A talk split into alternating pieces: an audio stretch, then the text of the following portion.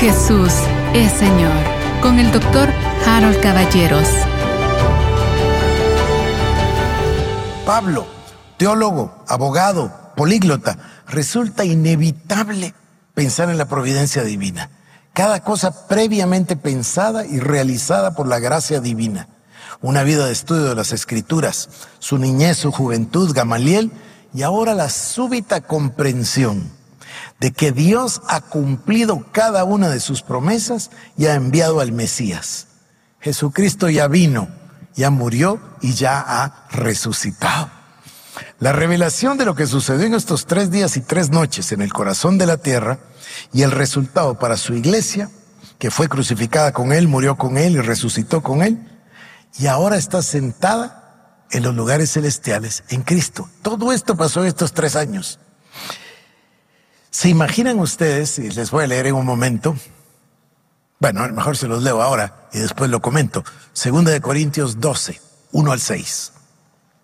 Miren lo que dice. ¿Qué pasó estos tres años? Aquí nos da una pequeña muestra de lo que pasó. Dice, ciertamente no me conviene gloriarme, pero vendré a las visiones y a las revelaciones del Señor.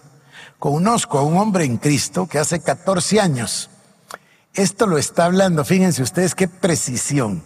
Pasó los tres años, regresó a Damasco, predicó en Damasco, lo sacaron de Damasco, se fue diez años a Tarso y ahora regresa a predicar y por eso dice catorce años después. dice, conozco a este hombre si fuera del cuerpo. ¿Dónde está? Si en el cuerpo no lo sé, si fuera del cuerpo no lo sé. Fue arrebatado hasta el tercer cielo. Y conozco al tal hombre, si en el cuerpo o fuera del cuerpo no lo sé, Dios lo sabe que fue arrebatado al paraíso, donde oyó palabras inefables que no les es dado al hombre expresar. De tal hombre me gloriaré, pero de mí mismo en nada me gloriaré, sino en mis debilidades. Sin embargo, si quisiera gloriarme, no sería insensato porque diría la verdad, pero lo dejo para que no piense ni más de lo que en mí ve u oye de mí. ¿Qué pasó estos tres años? Estos tres años se presentó delante de Dios ahí en Arabia Ahí oyó la palabra directamente de la boca del Señor Jesucristo. No logra explicarnos si fue una visión donde Él estaba en el cielo o una visión donde Él estaba en la tierra y la vio. Si fue en la carne o fuera de la carne, no lo sabe. Lo que sí sabemos nosotros es que en esos tres años el Señor Jesucristo le dio la revelación. Le dio la revelación de su propia boca le habló misterios y palabras inefables que no nos es dado escuchar. Se llevó a Pablo al tercer cielo, a la presencia del Padre. Es una cosa extraordinaria. Eso sucedió estos tres años en Arabia. Como el tiempo apremia, voy brevemente a, a decirles de qué vamos a hablar en el futuro. Después de los tres años, él va a Jerusalén pasa 15 días con Pedro, ya lo leímos. No mira a los demás, sino a Santiago, el hermano del Señor. Y luego regresa, miren, a Pablo lo perseguía la polémica. ¿Por qué? Porque Pablo es polémico. Él no, no tiene la capacidad de quedarse callado. Hace ocho días era ciego, hace cinco días recuperó los ojos y hoy ya está predicando y tratando de demostrar que Jesús es el Cristo. Es imposible para él quedarse callado con, semejante experiencia. Luego entonces, de los tres años, va a Damasco, predica, ya lo leeremos, pero estoy viendo el reloj, predica y quieren matarle. ¿Por qué le quieren matar? ¿Por qué es tan polémico? Porque le está predicando que el Mesías es Jesucristo crucificado. Esa es la palabra clave. Por supuesto, él en los tres años ya fue a la palabra y ya se dio cuenta que el profeta había profetizado la crucifixión 700 años antes de que los persas inventaran la crucifixión. Pero ya estaba escrito. Entonces él ahora ya entendió toda la, la revelación, no toda la revelación, sí. Pablo ya tiene la llave. ¿Cuál es la llave? La llave es comprender que Jesús es el Mesías. ¿Y qué significa tener la llave? Que todo el Antiguo Testamento se abre con la llave. Por eso les decía esta frase, enséñame a Jesús. Como el salmo que leímos, van a encontrar a Cristo en todos los símbolos, en todos los tipos, en todas las dietas allá en Levítico, en todo vamos a encontrar a Cristo. Y Él ya lo puede encontrar. Ojo que los otros también, porque el Señor les abrió los ojos camino a Emaús. Y luego les habló 40 días. Entonces ellos ya lo saben hacer. Y por eso es semejante discurso el de, el de Esteban. Cuando lo lean despacio, es una cosa extraordinaria. Es una pieza eh, de qué? De historia, de literatura, de teología, de revelación. Es, es extraordinaria. Igual los demás. Cuando los vemos, Pablo se pone de pie cuando vino el bautismo del Espíritu Santo y dice, no, no, no, esto que ustedes ven no es que estén borrachos, es lo que dijo el profeta. Ya ellos ya ahora todo lo miran a través, miran todo el Antiguo Testamento a través de Cristo. ¿Qué es lo que nosotros debemos hacer? Termino con esto. ¿Dónde voy? Yo estoy un poco perdido aquí porque tengo mucho más material de lo que me da tiempo. Les estoy hablando de lo que pasó Pablo esos tres años. ¿Quieren ir a Hechos 9? Ay, Dios mío, es mucho. Bueno, lo voy a leer. Capítulo 9, 17 al 31. Fue entonces Ananías y entró en casa y poniendo sobre él las manos dijo, hermano Saulo, el Señor Jesús que te apareció en el camino por donde venías, me ha enviado para decirte que recibas la vista y seas lleno del Espíritu Santo. Y al momento le cayeron de los ojos como escamas y recibió al instante la vista y levantándose fue bautizado. Y habiendo tomado alimento, recobró fuerzas. Y estuvo Saulo por algunos días con los discípulos que estaban en Damasco. Enseguida predicaba Cristo en las sinagogas diciendo que este era el Hijo de Dios. Y todos los que le oían estaban atónitos y decían, ¿no es este el que asolaba en Jerusalén a los que invocaban este nombre? Y a esto vino acá para llevarles presos ante los principales sacerdotes. Pero Saulo mucho más se esforzaba y confundía a los judíos que moraban en Damasco demostrando que Jesús era el Cristo. Pasados muchos días, los judíos resolvieron en consejo matarle, pero sus acechanzas llegaron a conocimiento de Saulo, y ellos guardaban la puerta de día y de noche para matarle. Entonces los discípulos, tomándole de noche, lo bajaron por el muro, descolgándole en una canasta. Cuando llegó a Jerusalén trataba de juntarse con los discípulos, pero todos le tenían miedo, no creyendo que fuese discípulo. Entonces Bernabé, Tomándole, le trajo a los apóstoles y les contó cómo Saulo había visto en el camino al Señor, el cual le había hablado, y cómo en Damasco había hablado valerosamente en nombre de Jesús. Y estaban con ellos en Jerusalén, y entraba y salía, y hablaba denodadamente en el nombre del Señor, y disputaba con los griegos, por eso procuraban matarle. O sea, es lo que les dije, para él era imposible, resulta imposible quedarse callado. Cuando supieron esto los hermanos, lo llevaron hasta Cesarea y lo enviaron a Tarso. Aquí voy a parar un instante. Aquí hay una versión de los, de los biógrafos, de los estudiosos, que dice que la iglesia tiene fresco el martirio de Esteban, con él mismo, ¿no? Y con su grupo. Él empieza a crear toda una polémica que a ellos no les conviene. Entonces algunos piensan que se juntaron los apóstoles, pero ¿qué hacemos con este? No se queda callado. Ay, mandémoslo de vuelta a Tarso. Y lo mandaron de vuelta a Tarso. Ahí van a ver. Ahí van a ver. Lo sacaron en una canasta, ¿no es cierto? Lo hacen descender en una canasta. Dice, estaba con ellos en Jerusalén y entraba y salía y hablaba denodadamente en el nombre del Señor y disputaba con los griegos, pero estos procuraban matarle. Cuando supieron esto los hermanos, lo llevaron hasta Cesarea y lo enviaron a Tarso.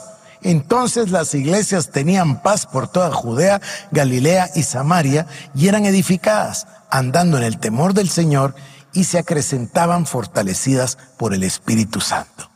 Entonces, al próximo capítulo tenemos que decirle, de vuelta a Tarso, a Tarso de Cilicia.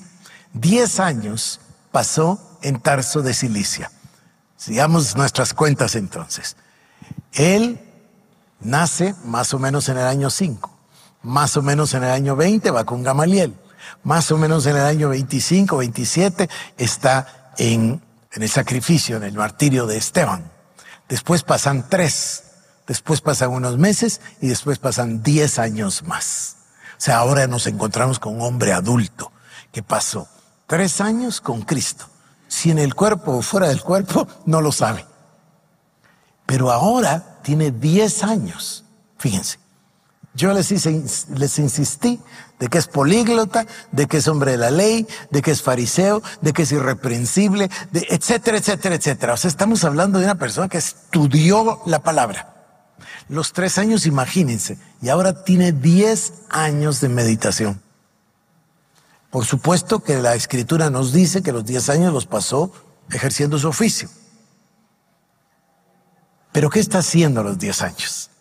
Cuando él tiene necesidad de contestar el problema de la moralidad a, los corintios, o cuando le hablan eh, él a los romanos, o cuando le tiene que dirigir la carta a los gálatas, es, son cartas que tienen la madurez de alguien que ya pensó todo esto y que tuvo un decenio para formar su teología, que al final es la nuestra, y que nosotros vamos ahora a no hoy, pero dentro de pocos días, vamos a ser testigos de toda esa revelación paulina.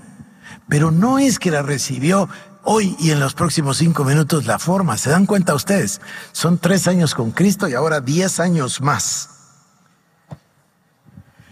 A este le llamé entonces diez años en Tarso, el oficio de fabricar tiendas, Hechos 18.3 y como era del mismo oficio, se quedó con ellos y trabajaban juntos, pues el oficio de ellos era hacer tiendas.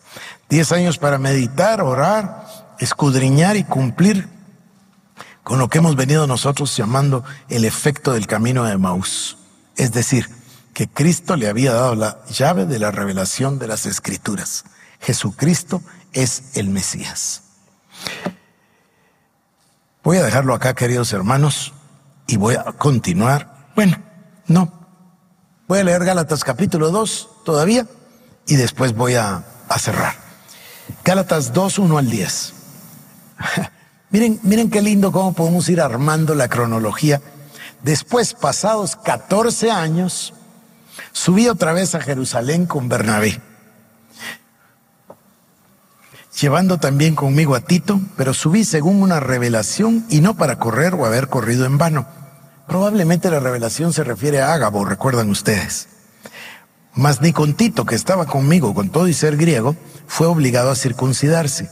Y esto a pesar de los falsos hermanos introducidos a escondidas, que entraban para espiar nuestra libertad que tenemos en Cristo Jesús, para reducirnos a esclavitud, a los cuales ni por un momento accedimos a someternos, para que la verdad del Evangelio permaneciese con vosotros.